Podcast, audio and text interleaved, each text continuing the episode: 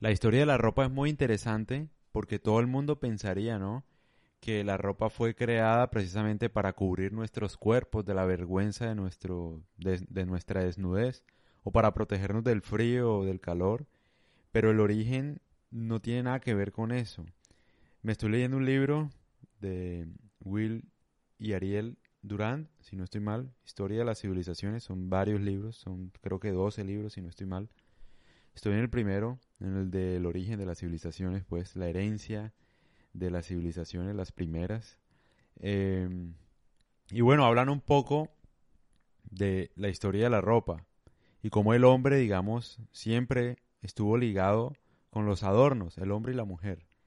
Los adornos en un principio, llámese a través del arte, de, no sé, aretes, aretes en la nariz, bueno, aretes en general, pintura, etcétera, eran usados precisamente como para llamar la atención en, en, las mujeres, en cierto sentido, como el pavo real, pues, que abre su cola y extiende sus colores, digamos, para llamar la atención de, de la hembra.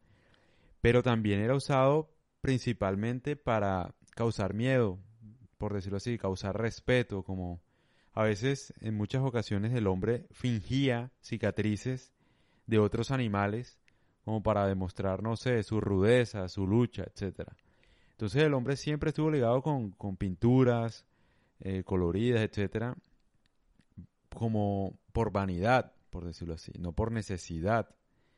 El hombre siempre fue vanidoso, un concepto de belleza bastante curioso porque le importaba, la belleza siempre empieza con uno, ¿no? Y se ve desde un principio en la historia de las civilizaciones cómo el hombre se cuidaba bastante en ese aspecto, o al menos lo intentaba con esos accesorios.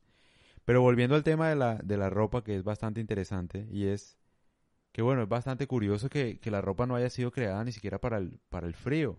Hay una tribu, si no estoy mal, de, de Simbri, de Simbrai, no sé cómo se pronuncie, eh, que vivían en la nieve y también estaban desnudos, o sea, como que usar ropa no, no era normal Nada normal. Ni siquiera contra el frío o el calor. Nada. Entonces, ni siquiera contra la vergüenza, me acordé. Tampoco. Era lo normal, de hecho, daba vergüenza usar ropa y no estar desnudo, o sea, al revés de lo que es hoy en día. Hay una historia, creo, del río Orinoco, si no estoy mal, que menciona el libro en el que algunos jesuitas, unos padres jesuitas, estaban en el Orinoco y vieron, digamos, unas mujeres de, alguna tribu y les ofrecieron ropa. Lo que hicieron ellas fue romperla enseguida y ponérsela como un adorno. O sea, de cuenta, le regalaron, no sé, algo para cubrir todo el cuerpo y la rompieron toda y le pusieron, se hicieron collares o qué sé yo, otra cosa. Que es bien curioso y, y los padres creo que decían como que, hey, no hagan eso, porque no usan esa ropa y tal. Y ellas decían, no, porque nos da vergüenza usar ropa. Tal cual. Así es, digamos, la evolución o la historia de la ropa, que es bastante llamativa o contraintuitiva. Esa palabra como que la tengo pegada. Y pues sí, entonces hay otra cosa que también quisiera decir y es que la ropa generalmente, bueno, ya después de que fue, digamos, dejó de ser un accesorio o un adorno en las personas, y pasó a ser algo más importante, se dio de manera gradual y fue como un símbolo de estatus de una mujer casada, eso creo que ya lo mencioné anteriormente.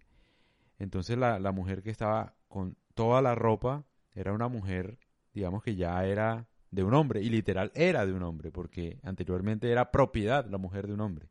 Propiedad como la herencia, eso, de eso ya hablé.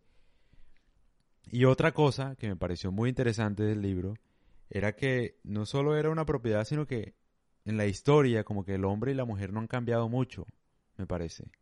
O sea, hace 10.000 años la mujer se comportaba de una manera muy similar a la mujer de hoy en día. ¿Por qué lo digo?